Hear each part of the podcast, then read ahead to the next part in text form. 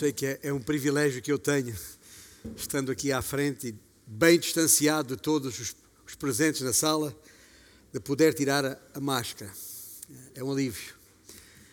É, e sinto muito que os, os presentes não o possam fazer em cumprimento das disposições, restrições, medidas, e sei lá o que quiserem chamar, que por aí estão e os nossos uh, políticos têm a responsabilidade de decretar. Por falar em políticos, uma das técnicas usadas por políticos para, para não perderem os votos dos eleitores, especialmente quando se aproxima a época de eleições, é não falar em assuntos que sejam polémicos, passíveis de controvérsia, chamam os políticos uh, temas fraturantes. Uh, não se fala nisso. Uh, não vá com isso sofrer alguma suscetibilidade, não vá com isso perder alguns votos. Lamentavelmente, eu considero que há, há pregadores que seguem esse mesmo alinhamento relativamente a alguns temas das Escrituras. Há alguns temas que de facto têm sido passíveis de controvérsia na história da Igreja, na teologia, e há, são tantas as posições a respeito dessas matérias que os Muitos pregadores preferem não tocar nesses assuntos, não vão, não vai eventualmente dar-se o caso de uh, uh, entristecer alguém e afastar as pessoas. Estou a falar de dois temas em particular. Um é a segunda vinda de Cristo. Quando Cristo volta, em que circunstâncias volta, para quem volta, enfim. Uh, e o outro tema é a pessoa e obra do Espírito Santo. E uh, não sendo o caso desta nossa igreja, pelo menos desde que aqui estamos há já mais de duas décadas, porque sempre falamos abertamente sobre um e outro tema, não uh, porque temos a responsabilidade mandatada por Deus para falar, de, uh, usando a linguagem de Paulo na narrativa de, de, de Lucas, em Atos dos Apóstolos, capítulo 20, temos a responsabilidade de falar sobre todo o desígnio de Deus Toda a Escritura é para ser falada tal qual está e não necessariamente como nós achamos que deva estar. E por isso eh, não é que tenhamos descuidado nenhum destes assuntos. Só que o tema da pessoa e obra do Espírito Santo é, na verdade, o tema que está na ordem uh, desta nossa exposição das Escrituras, precisamente porque estamos na epístola que Paulo escreveu aos Efésios.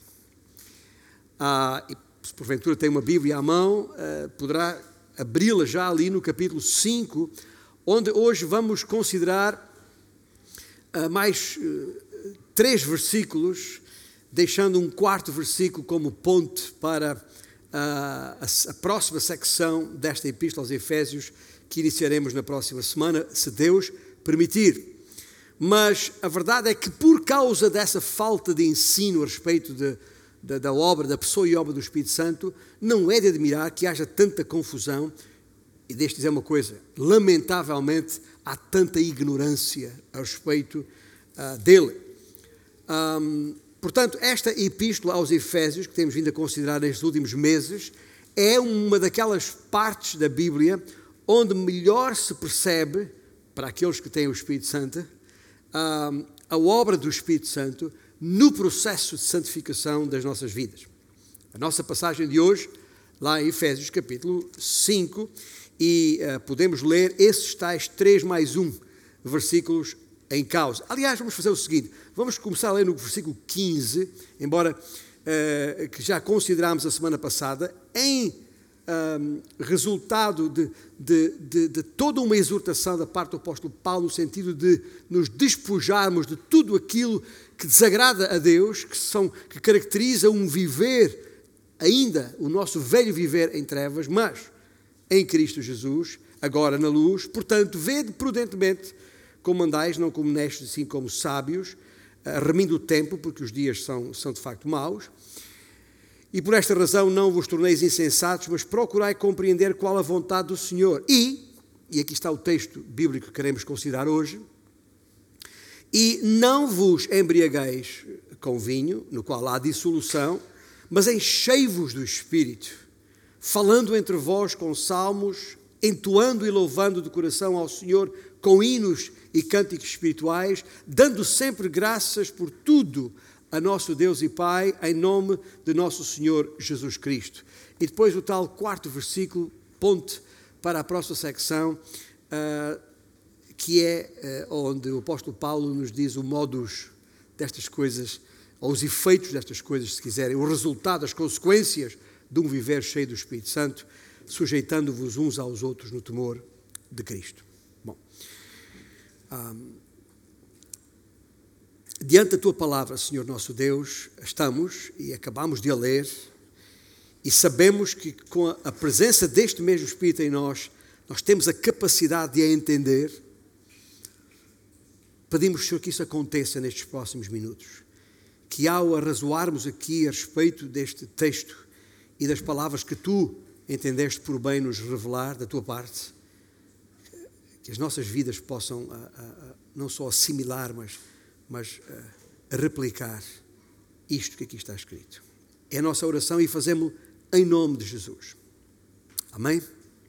Bom, tal como uh, uh, temos vindo a sublinhar ao longo do estudo desta epístola, o essencial, principal da obra do Espírito Santo em nós é transformar-nos. Como Paulo diz aos Coríntios, de glória em glória, subindo progressivamente o nosso nível de santidade, aproximando-nos da glória de Jesus. Reparou bem no que eu disse? Subindo progressivamente o nosso nível de santidade, porque nós já somos santos, uma vez em Cristo Jesus. Ora, eu acredito que este versículo 18, mais do que qualquer outro, define a nossa parte dessa responsabilidade, ou seja, do processo santificação, do processo de sermos santos, que é obra do Espírito Santo em nós. Mas este versículo 18 chama a nossa atenção para a parte, creio eu, que uh, respeita a nossa própria responsabilidade neste processo. E por isso mesmo, e desde já, antes de entrar na, na, na, no estudo propriamente dito, na exposição do texto em si, eu gostaria de desde já definir os termos que estão aqui em causa. Isto que acabamos de ler é uma ordem de comando. Temos primeiro uma declaração pela negativa: não vos embriagueis com vinho. E depois a positiva, com o mas, a tal conjunção adversativa. Pelo menos era assim que se chamava no tempo em que estudei gramática. Eu sei que muitos termos mudou, se calhar a conjunção já não se chama assim hoje, sei lá. Mas enchei-vos do Espírito. No original em que este texto foi escrito, como sabem, em língua grega, a construção gramatical aponta para um, um estado contínuo de estar cheio do Espírito e não um momento apenas, um lapso de tempo apenas. É importante que percebamos isto, porque estar cheio do Espírito Santo não é um evento, não é uma experiência do momento, não se trata de nenhuma euforia nem de nenhuma onda de arrebatamento súbito, como alguns a procuram apresentar. Não tem nada a ver, e vou pôr aqui aspas, com ser ungido. Antes, está aqui a falar de um modo constante de vida. Uma realidade constante. É o manter-se cheio do Espírito continuamente. E uma vez mais, estamos aqui a falar de, de, de, da necessidade de deixar que o Espírito Santo seja essa influência controladora das nossas vidas, porque é disso que estamos a falar aqui. É uma realidade interior do ministério que o Espírito Santo mantém no interior do nosso ser. E sem cair em detalhes técnicos de semântica, eu penso que, que, que vos posso apresentar uma maneira simples de compreender a coisa. Na língua portuguesa, nós sabemos, por exemplo, que o verbo encher pode ter diferentes significados. Pode ter, por exemplo, um uso estático, como quando a gente está a encher uma caixa de livros. E a caixa está cheia de livros, ou não. Ou enchemos um copo de água. Mas não é isso que está aqui em causa.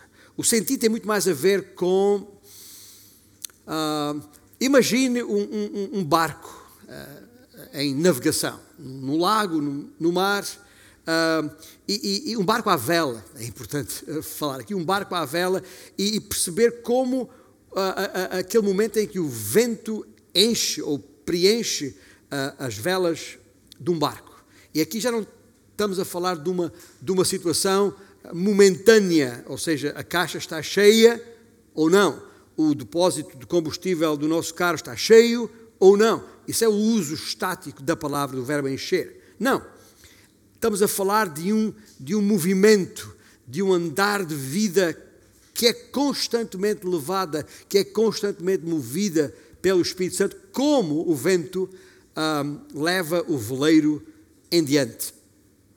Uh, como que, é uma expressão que nós usamos, como quem vai de vento em popa, né? como quem vai de vento em popa. Na náutica há até um termo uh, que bem ilustra esta ideia, que é uh, navegar à bolina.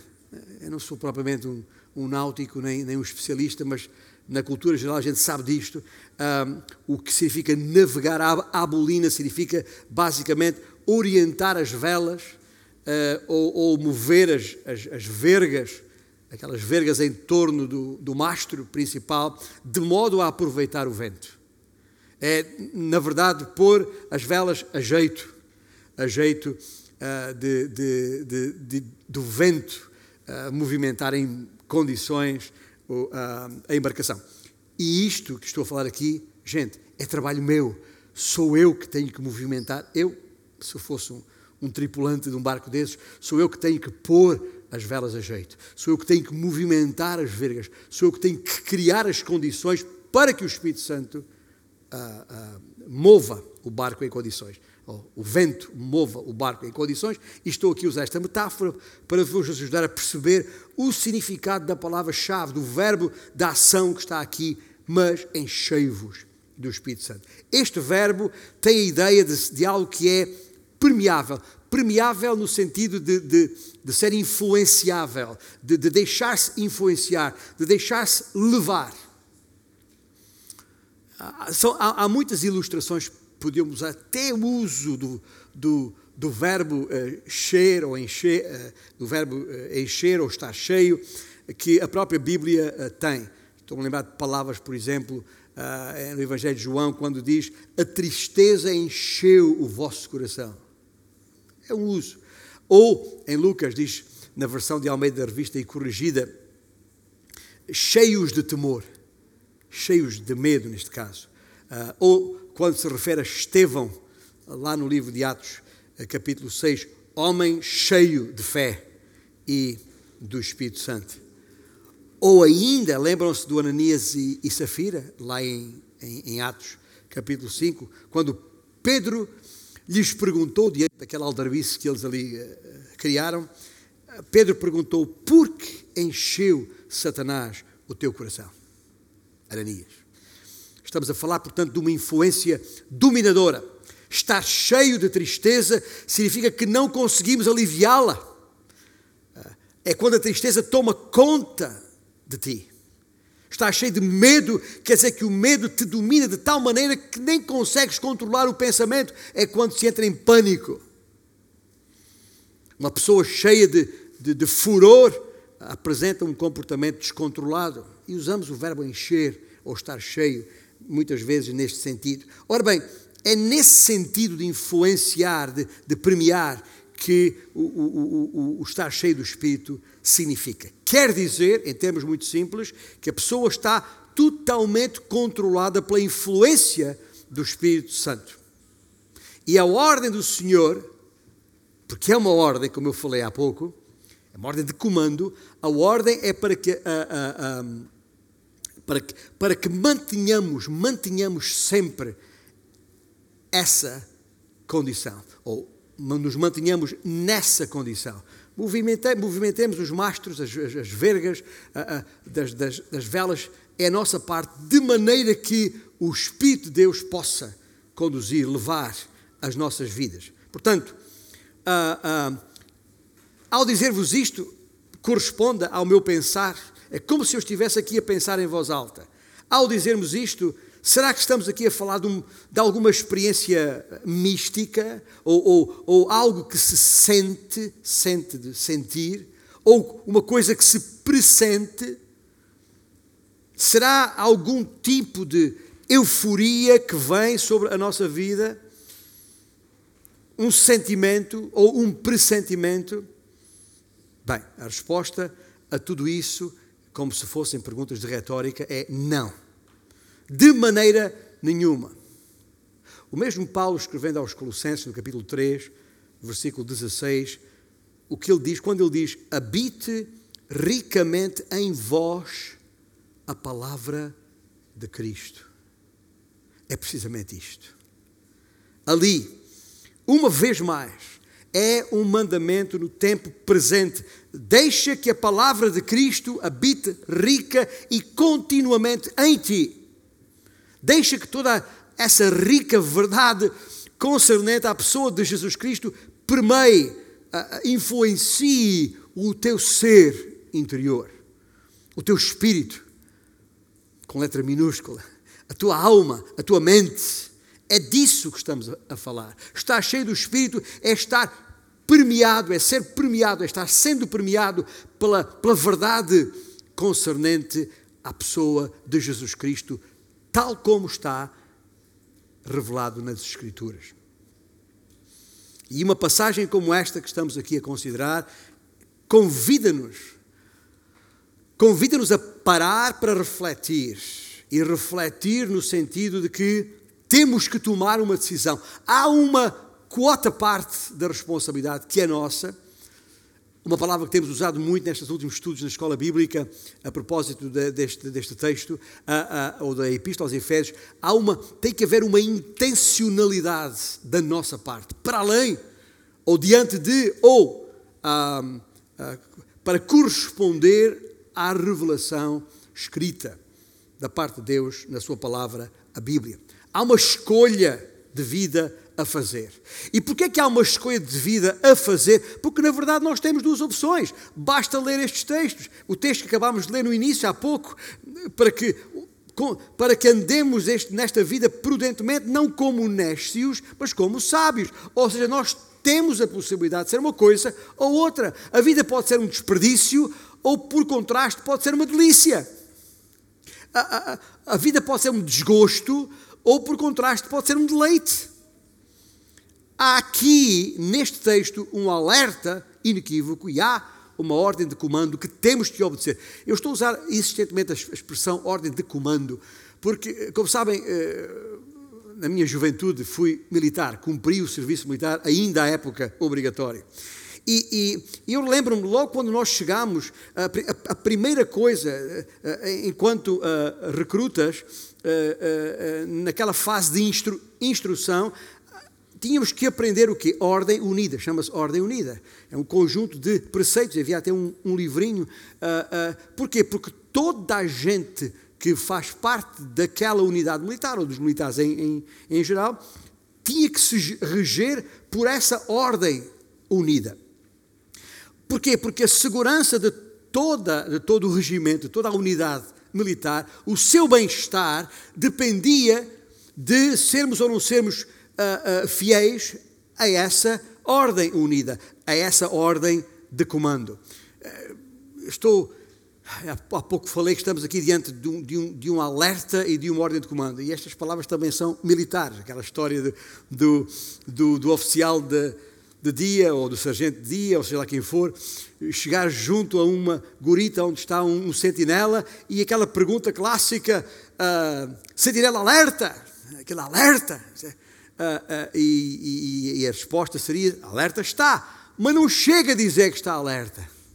Depois havia ali aquela senha e contrassenha que é, é, é de dentro, que revela que faz parte daquele corpo, que está ali por causa do corpo. Ou seja, as consequências que poderão advir uh, daí dependerão sempre do estar ou não estar alerta.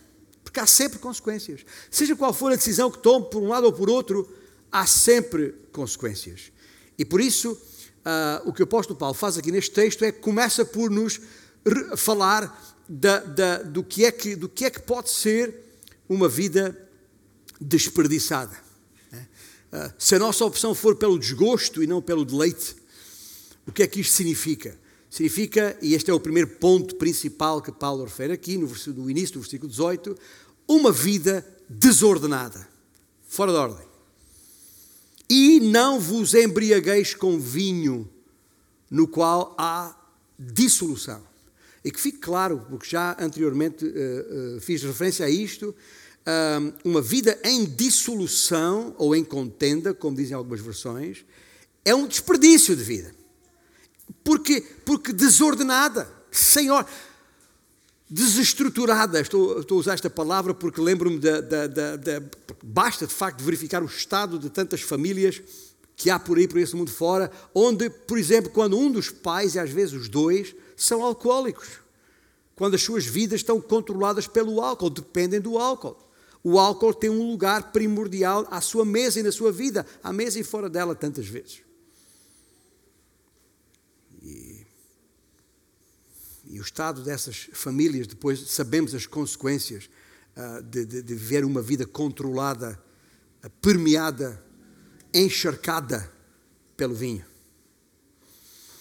Aliás, nas cartas às igrejas novas, né, que paráfrase desta mesma epístola, Phillips traduziu assim este texto: que o estímulo da vossa vida não derive do vinho, há sempre o perigo de beber demasiadamente, escreveu ele na tradução, mas seja o Espírito a estimular-vos a alma, e disso já falaremos a seguir.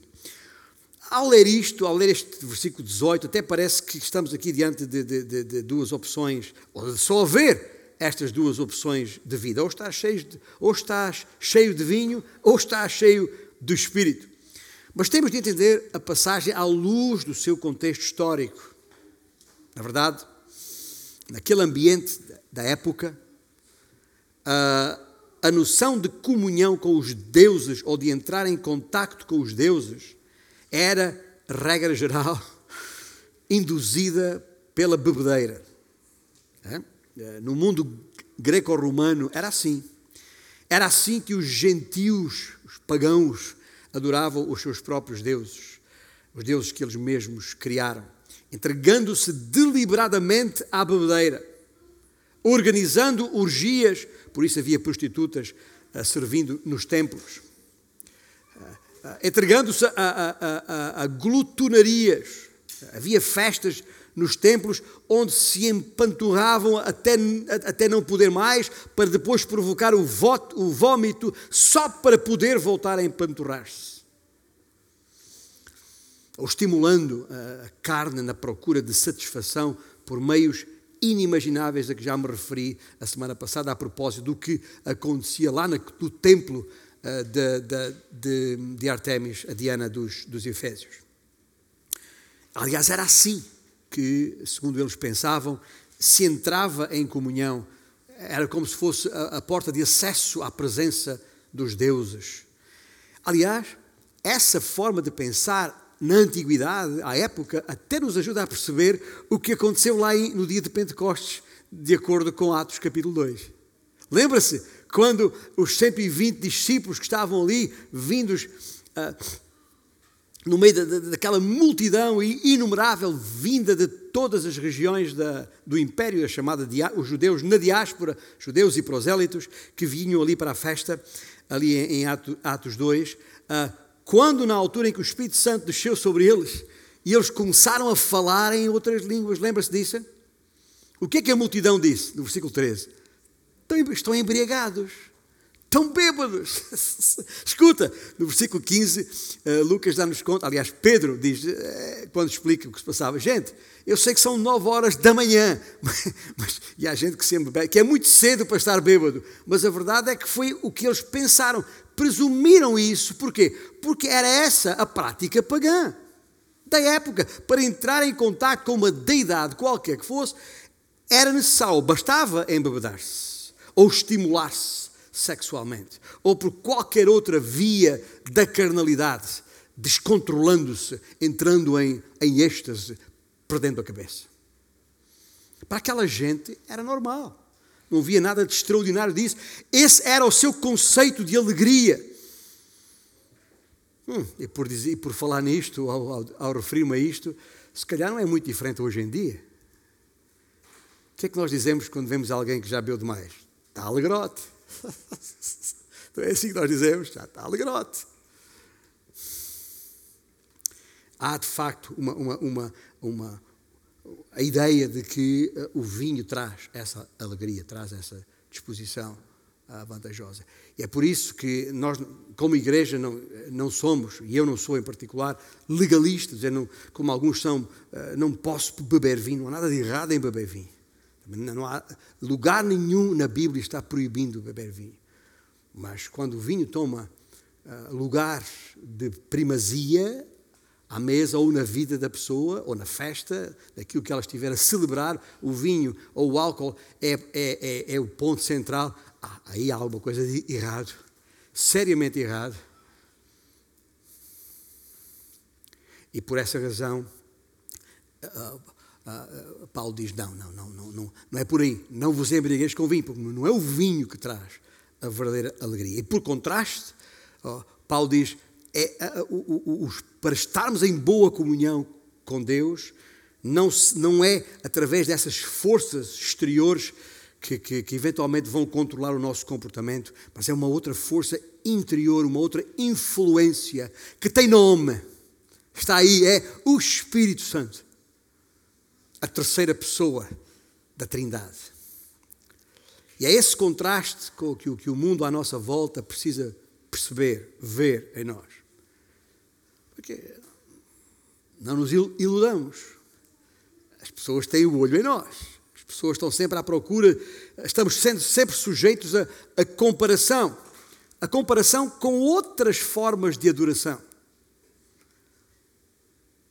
Mas não é por aí que vem a nossa satisfação.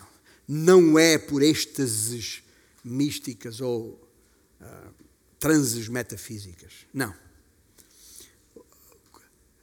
rendemos o domínio da nossa mente ao controle interno do Espírito Santo que está em nós. Ou seja, o nosso foco está totalmente na Bíblia, onde temos a imagem majestosa da pessoa de Jesus Cristo, a cuja semelhança o Espírito Santo quer nos conformar e nos vai conformando. E é por isso que nesta igreja valorizamos tanto o estudo e conhecimento das Escrituras, porque é indispensável para a nossa santificação enquanto crentes. Não há experiência de vida, não há uh, uh, música, não há raio de luz, não há vibe, não há modo isto ou modo aquilo que possamos criar por nós mesmos que tenha alguma coisa a ver com o Espírito Santo. Por vezes ouvimos alguém dizer: ah, eu eu posso sentir a presença do Espírito neste lugar. Podes nada. Esquece lá isso. O Espírito de Deus não é coisa que se possa sentir. Podes sentir o que quiseres. Ou, ou, ou, ou que te tenha sido induzido ou manipulado de alguma maneira. Mas seja lá isso o que for, não é o Espírito Santo. O que o Espírito de Deus está a fazer não é perceptível aos sentidos, é interior, é o processo de transformação do crente conforme à imagem de Cristo, na medida em que esse crente se concentra e ajusta a sua vida às Escrituras. Pois é nelas e por elas que podemos conhecer a Cristo. E é em Cristo que nos temos de focar. E a Bíblia está, toda a Bíblia, o tema central de toda a Bíblia é Cristo. Os Evangelhos contam-nos, fazem a narrativa ou a narração, se quiserem, da, da vida de Cristo aqui. O livro de Atos uh, mostra-nos como é que a, a, mensagem que ele deixou foi depois difundida, propagada através do império. As epístolas, as epístolas de, de Paulo em particular e todas as demais epístolas contêm a explicação de quem Cristo é e do seu Evangelho. Todo o Novo Testamento está focado em Cristo, e até o Velho Testamento nos fala da glória de Cristo Jesus.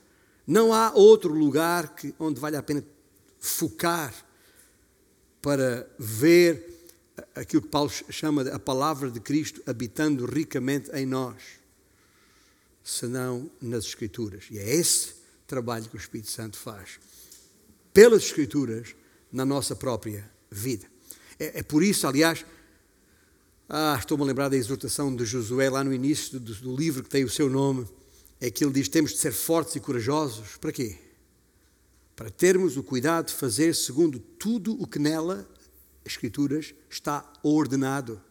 Dela não nos desviando nem para a direita nem para a esquerda. Para quê? Para sermos bem-sucedidos na vida.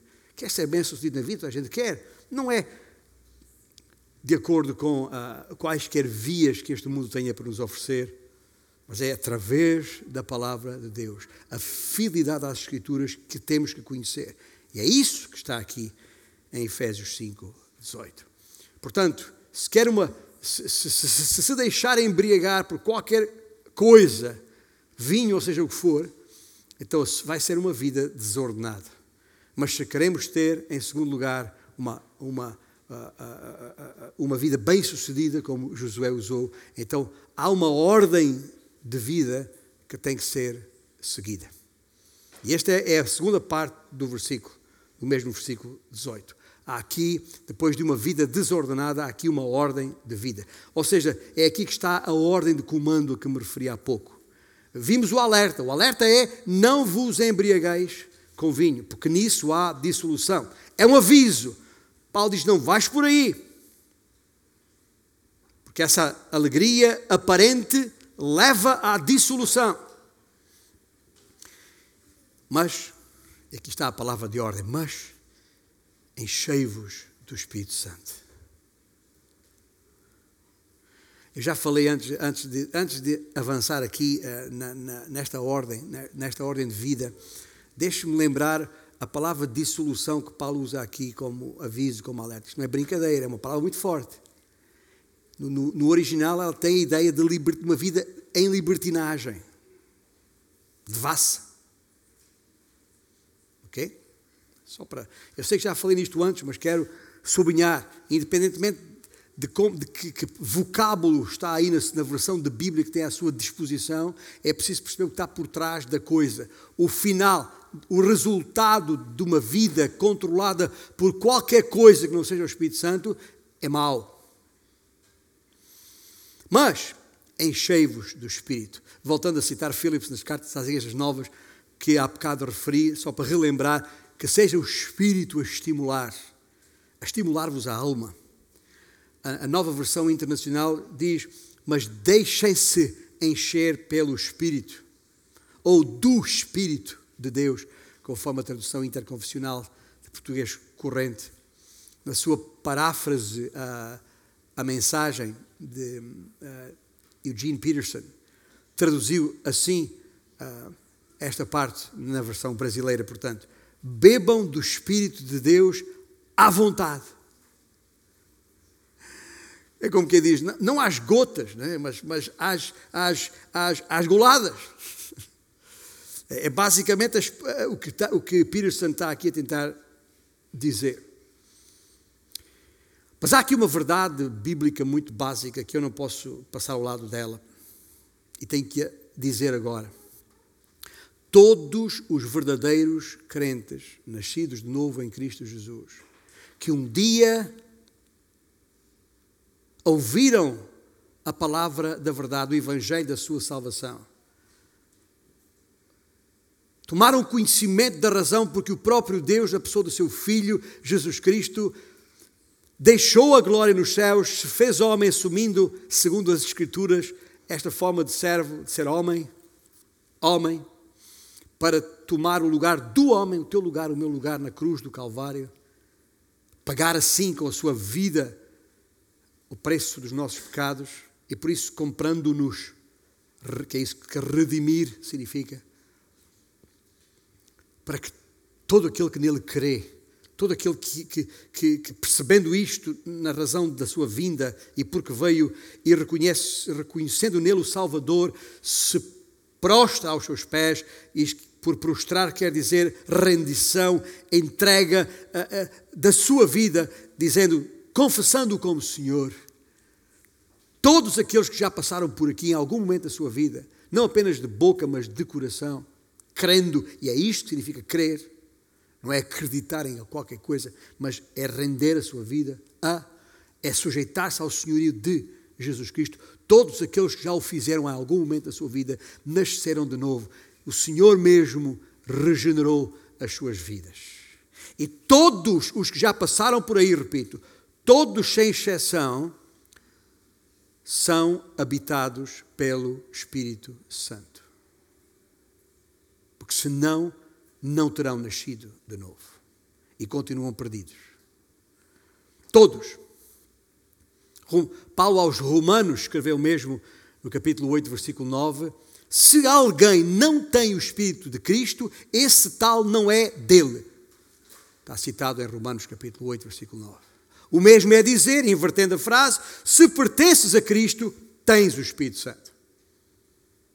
Ou seja, não há na Bíblia nenhum mandamento para sermos habitados pelo Espírito Santo. Nada. Porque isso já é facto na vida de quem crê. Tão pouco há nas Escrituras, e pode buscar, são, é por sete vezes pelo menos, uh, o Novo Testamento tem, uh, se refere ao batismo do Espírito Santo. Aliás, deixa corrigir-me aqui, se refere ao batismo com o Espírito Santo. Sete vezes, em nenhuma delas, é no sentido de que tu ou eu devamos procurar esse batismo do Espírito Santo. Que tu ou eu devamos uh, uh, procurar ser habitados pelo Espírito Santo. Nunca, em nenhuma dessas sete vezes, o tempo do verbo é o imperativo. Nunca. Não há nenhum mandamento nesse sentido. Não é algo que se procure. Ah, como não temos que procurar falar em, em, em línguas, ah, glossolalia, ou línguas estranhas, desconhecidas, como evidência da presença do Espírito Santo em nós. Eu, particularmente, conheço o Senhor há 50 anos e não tenho a menor dúvida de quem Ele é que habita em mim, porque senão, ai de mim, o que seria de mim? Eu nunca falei em línguas estranhas, nem sei o que isso é. Sei o que isso é pelas Escrituras, e não quer dizer que não, fale, que não possa falar, ou que Deus não me dê essa capacidade em algum momento. Deus pode fazer comigo o que Ele quiser não é uma proibição, não, não, é, não, é, não é uma mentira. Não. Se ele entender que, que, que na minha oração, no meu tempo a sós com ele, produz em mim alguma língua estranha que eu mesmo não saiba o que é, isso pode acontecer. Não estou a dizer que não pode acontecer. Como pode acontecer eu estar lá em Moçambique, em África, em algum lugar, no, no, no mato, em um lugar remoto ou em Angola, seja onde for, em, em, em, em, contato com pessoas que não falam a nossa língua português e o Senhor queira que eu fale, pregue o Evangelho àquelas pessoas e eu não conheço a língua deles e de repente o Espírito de Deus me ajudar a usar uma língua, na língua deles, um dialecto, como aconteceu em Atos, capítulo 2, que toda a gente percebeu que estava ali o que estava a ser dito na sua própria, porque eram dialectos. Eram línguas que eles não conheciam, os 120 que estavam ali, mas o Espírito lhes deu a falar. Assim, o Senhor, o Senhor podia dar-me a mim a falar. Mas isso é uma coisa. Outra coisa é dizer que se eu não tiver falado em outras línguas, não tenho o Espírito Santo. Isso não está escrito em lugar nenhum nas Escrituras, é uma mentira e essa é, entre outras razões, porque uma da razão porque nós não somos uma igreja pentecostal. E não estamos aqui a fazer nenhuma crítica a quem é ou a dizer que uh, uh, seja o que for. Apenas dizer porque é que não somos. Pentecostal no sentido denominacional do termo. Neopentecostal, ou neopentecostal que seja. Essa ideia de se procurar algo mais do que a salvação, algo subsequente à salvação, uma segunda bênção, ou o que quer que seja, que chamaram batismo do Espírito Santo, que, que se comprova, com falar em outras línguas, não tem nenhuma base bíblica. O batismo com o Espírito Santo, insisto, com o Espírito Santo, é realizado pelo Senhor Jesus Cristo e acontece no preciso momento do nosso novo nascimento. É Ele que nos batiza com o Espírito Santo. Não somos nós que procuramos isso. Disse João: Eu vos batizo com água, virá aquele de quem não sou digno de estar as alparcas. Ele vos batizará com o Espírito Santo. Portanto, em, em, em, todos nós que estamos em Cristo já recebemos o Espírito Santo. Não em parte, como alguns pensam. Pois Deus. Isto até me indigna. Como é que é possível alguém em Cristo pensar que Deus possa estar em mim em parte? Como, como se Deus. Deus não é coisa para se ter em parte? Não há porções do Espírito? O Espírito não se pode ter em parte, ou temos ou não temos. Mas tendo, podemos ou não ser controlados por Ele. Isso é outra coisa. E é disso que Paulo está a falar aqui. Mas estando em Cristo, Ele vive em nós, somos o seu templo.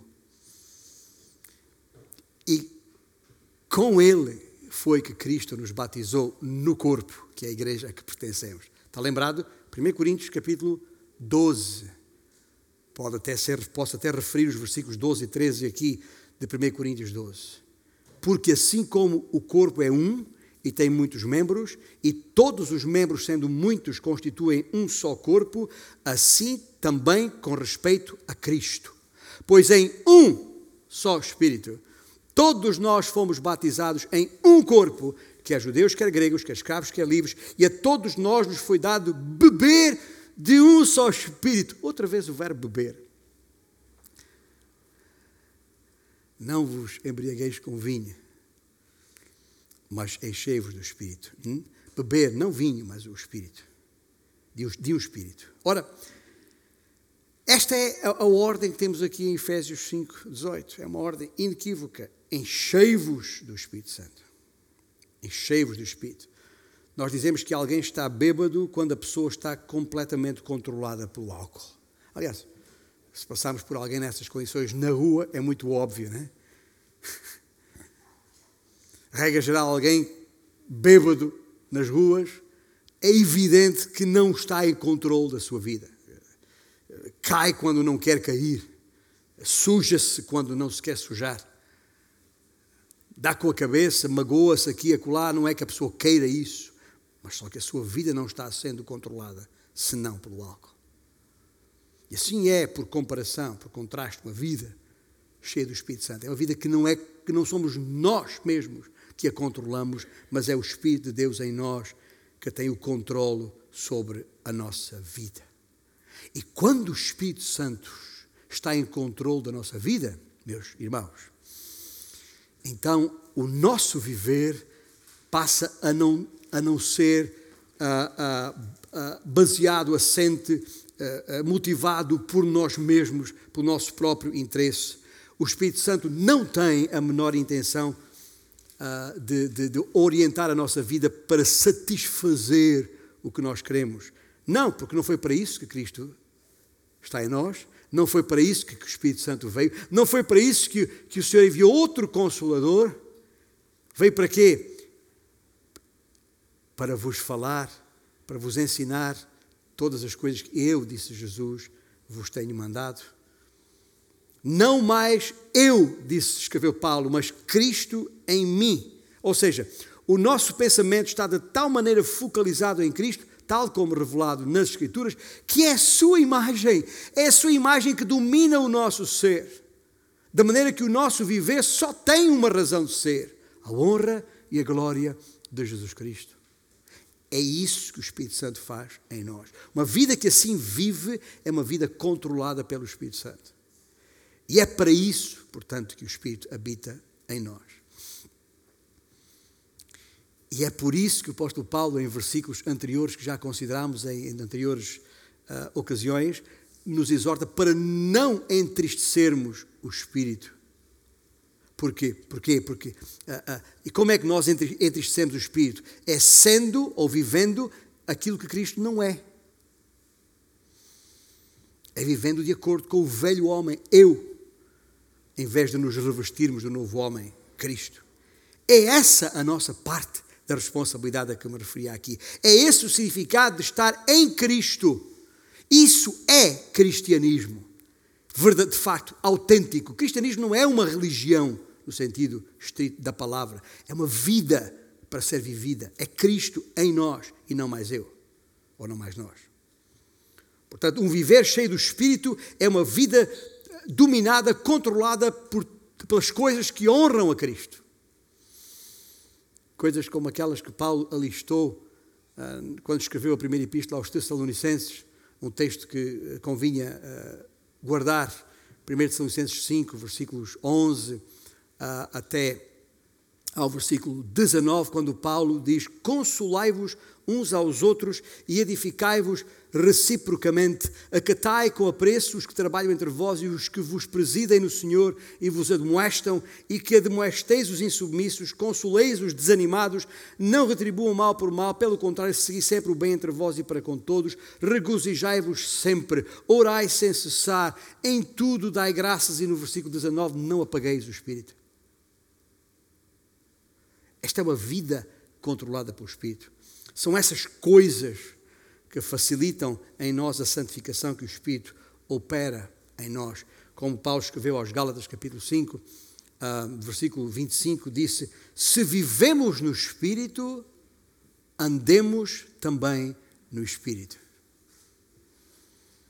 E como é que isso se faz? Está, logo no versículo anterior, o versículo 20, 24. Crucificai a carne com as suas paixões e desejos. Uma vida plena do Espírito é uma vida cuja mente está cativa à verdade contida na palavra de Deus, a respeito de Cristo glorioso, o modelo perfeito do ser humano, a cuja imagem nos devemos conformar. E só outro ser perfeito o pode fazer o Espírito Santo. É por isso que não podemos deixar de pensar, falar e pregar a respeito de Cristo. Há por aí pregadores que falam de tudo e todos, menos de Cristo. Falam dos problemas das pessoas e oferecem-lhes fórmulas e truques para os resolver, quando bastaria falar de Cristo. Porque, pois, como diz aquela canção que cantamos aqui, não há problema maior que Cristo não possa resolver. Bastaria falar de Cristo. Aliás, está é, é, uma boa dica. Nos dias que correm, há tanta coisa online, tanto pregador online, tanta mensagem online. Fique atento. Quem é a pessoa central na mensagem que está a ouvir? Se não for Cristo, acautelai-vos. Cautela. Está bem? Porque é, é isso que está aqui em causa. É isto que significa estar cheio do Espírito Santo. Não é nada de místico, nem, nem efeitos especiais em experiências de vida.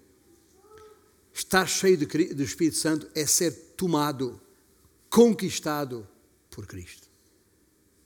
É isso que significa estar cheio do Espírito Santo. Uma vida em desordenada, se lhe for aplicada a ordem de vida que está aqui, então, em terceiro lugar, o que é, é que vamos ter? Vamos ter uma vida em ordem. Vamos ter uma vida em ordem. Uh, uh, e, e, diante desta ordem de comando, o resultado é este. A obediência a esta ordem de comando põe a nossa vida em ordem. Essa é a promessa das Escrituras, pondo fim a uma vida desordenada. E isso é aqui, é aqui nesta fase da Epístola aos Efésios que entramos ah, ah, ah, no conjunto de efeitos ou resultados do que significa estar cheio do Espírito Santo. E que nos vai levar até ao, ao capítulo 6 e por aí fora. Não hoje, vamos, vamos a pouco, pouco e pouco, mas é isto que está aqui em causa. Estamos a falar dos efeitos imediatos ou dos resultados de estar cheio do Espírito Santo. E aqui nestes versículos que, que lemos, há três efeitos imediatos que eu vou apenas quase enunciar e pouco mais. Mas o primeiro está logo no versículo 19. O primeiro é eu vou, eu vou chamar-lhe uma canção. Uma canção. Falando entre vós com salmos, entoando e louvando de coração ao Senhor com hinos e cânticos espirituais. O primeiro resultado de estar cheio do Espírito Santo, sabe o que é que é? É música, gente. A canção de alguém, sabemos nós, é a expressão do seu coração. Basta ouvir a sua canção para saber o que ocupa o seu coração.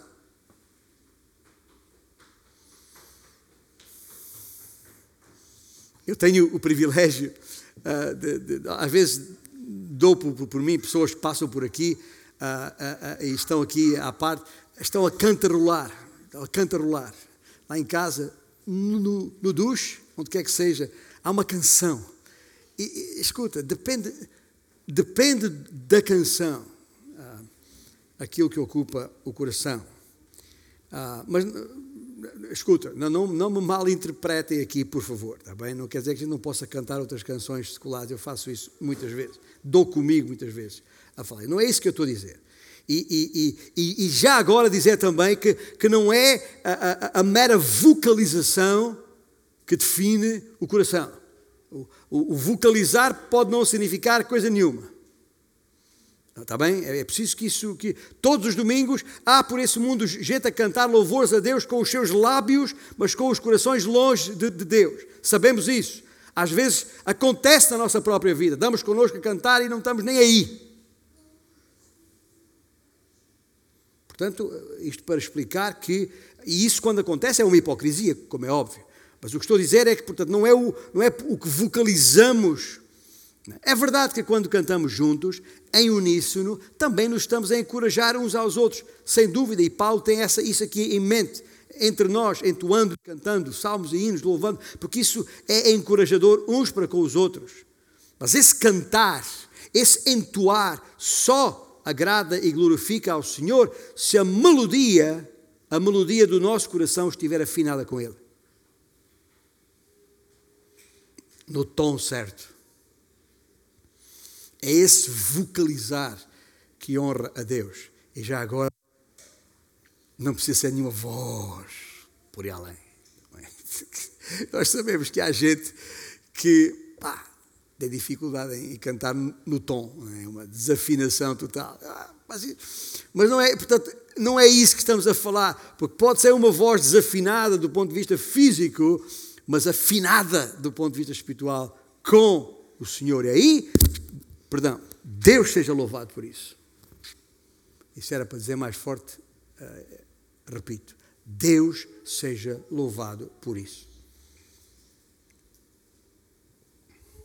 Todo o filho de Deus, ainda que não consiga cantar afinado com os instrumentos, pode cantar afinado com o coração de Deus. Isso é possível. E o segredo para esse coração cantante estar cheio do Espírito dado que quando estamos controlados pelo Espírito Santo, não cantamos para soar bem, digo eu, nem para entretenimento, nosso ou de outros. Cantamos para agradar ao Senhor. Quando o pecador recebe um coração novo, já pode dizer como Davi no Salmo 40, eh, e me pôs nos lábios um novo cântico um hino de louvor ao nosso Deus. E uma vez em harmonia com os propósitos de, de, de, Deus, nesse processo de transformação de um nível de glória para outro, este é o primeiro resultado da obra do Espírito Santo em nós. Um novo cântico, uma canção. A música está associada à alegria, não está? alegria que já agora é parte do fruto do Espírito. Não foi Tiago que escreveu capítulo 5, versículo 13, está alguém alegre? Cante louvor. A música é um efeito imediato dessa alegria que é fruto do Espírito em nosso coração. A música não é necessariamente um instrumento de evangelização, nem se destina primeiramente ao descrente. Ouça bem, não é para entreter, é oferta ao Senhor enquanto manifestação de louvor. E o Senhor não se agrada quando a música reflete diretamente a cultura corrupta e, e, e, pecaminosa deste mundo. Não, não se agrada. De maneira nenhuma. E daqui a pouco vamos entoar um cântico que, que nos fará lembrar isso, que está baseado em, em Hebreus capítulo 13 e versículo 15. Conhecemos o versículo, pelo menos, por meio de Jesus Cristo. Por meio de Jesus, pois, ofereçamos a Deus sempre sacrifício de louvor, que é o fruto de lábios que confessam o seu nome. Portanto, o primeiro subproduto, se quiser chamar assim, e resultado de estar cheio do Espírito Santo é cantar. Ou musicar, se quiser. O segundo está lá é gratidão. Canção, gratidão. Está no versículo 20, dando sempre graças por tudo a nosso Deus e Pai, em nome de nosso Senhor Jesus Cristo. Conhece aquele ditado popular que, segundo o qual a gente diz, pelo andar da carruagem a gente percebe quem ela vai? Já ouviu isto? Para perceber quem vai no ser de uma pessoa é só atender para a expressão do seu ser. Percebe-se logo. Alegria e gratidão na conversa de alguém bastam para a gente perceber quem habita nesse alguém. Pela graça de Deus, tenho o privilégio de conhecer gente assim. Eu chamo essas pessoas gente de 1 Tessalonicenses 5,18. O que é que diz? Em tudo dá graças, porque essa é a vontade de Deus para vós outros. Gente de 1 Tessalonicenses 5,18, onde há uma canção e gratidão. Pelo andar da carruagem, a gente percebe o que é que vai lá dentro. Finalmente, e esta é apenas uma referência porque é assunto das próximas semanas, o terceiro efeito aqui nestes versículos, que é o versículo 21 que nos deixa, é submissão. Canção, gratidão, submissão, sujeitando-vos uns aos outros no temor de Cristo. Este versículo é, como disse, a ponte para a próxima secção do nosso Efésios. Mas por agora, basta entendermos que submissão tem a ver com humildade. As pessoas dos cheias do Espírito são alegres, gratas e humildes sujeitam-se, não têm agenda própria, não querem dominar, rapidamente se afastam do caminho para dar prioridade aos outros, para que Cristo seja visível. É preciso que Ele, Jesus, cresça e eu diminua, disse João Batista. Tem que ser a nossa expressão de coração. As pessoas cheias do Espírito são alegres, e uma alegria que não depende das circunstâncias, já agora, gratas e humildes.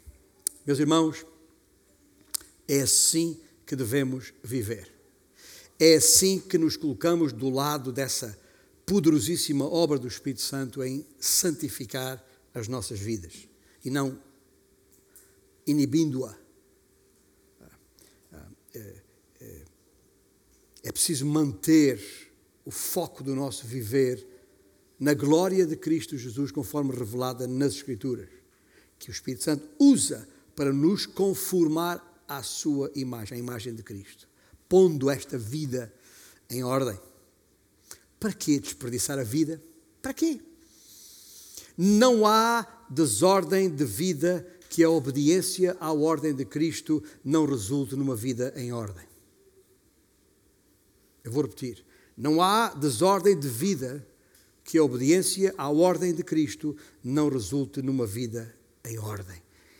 Isto é uma canção de vida com gratidão e em submissão. Lindo. Quer saber qual é a chave para uma vida em cheio, dado que foi este o tema que eu dei à mensagem? A chave para uma vida em cheio é uma vida cheia do Espírito Santo.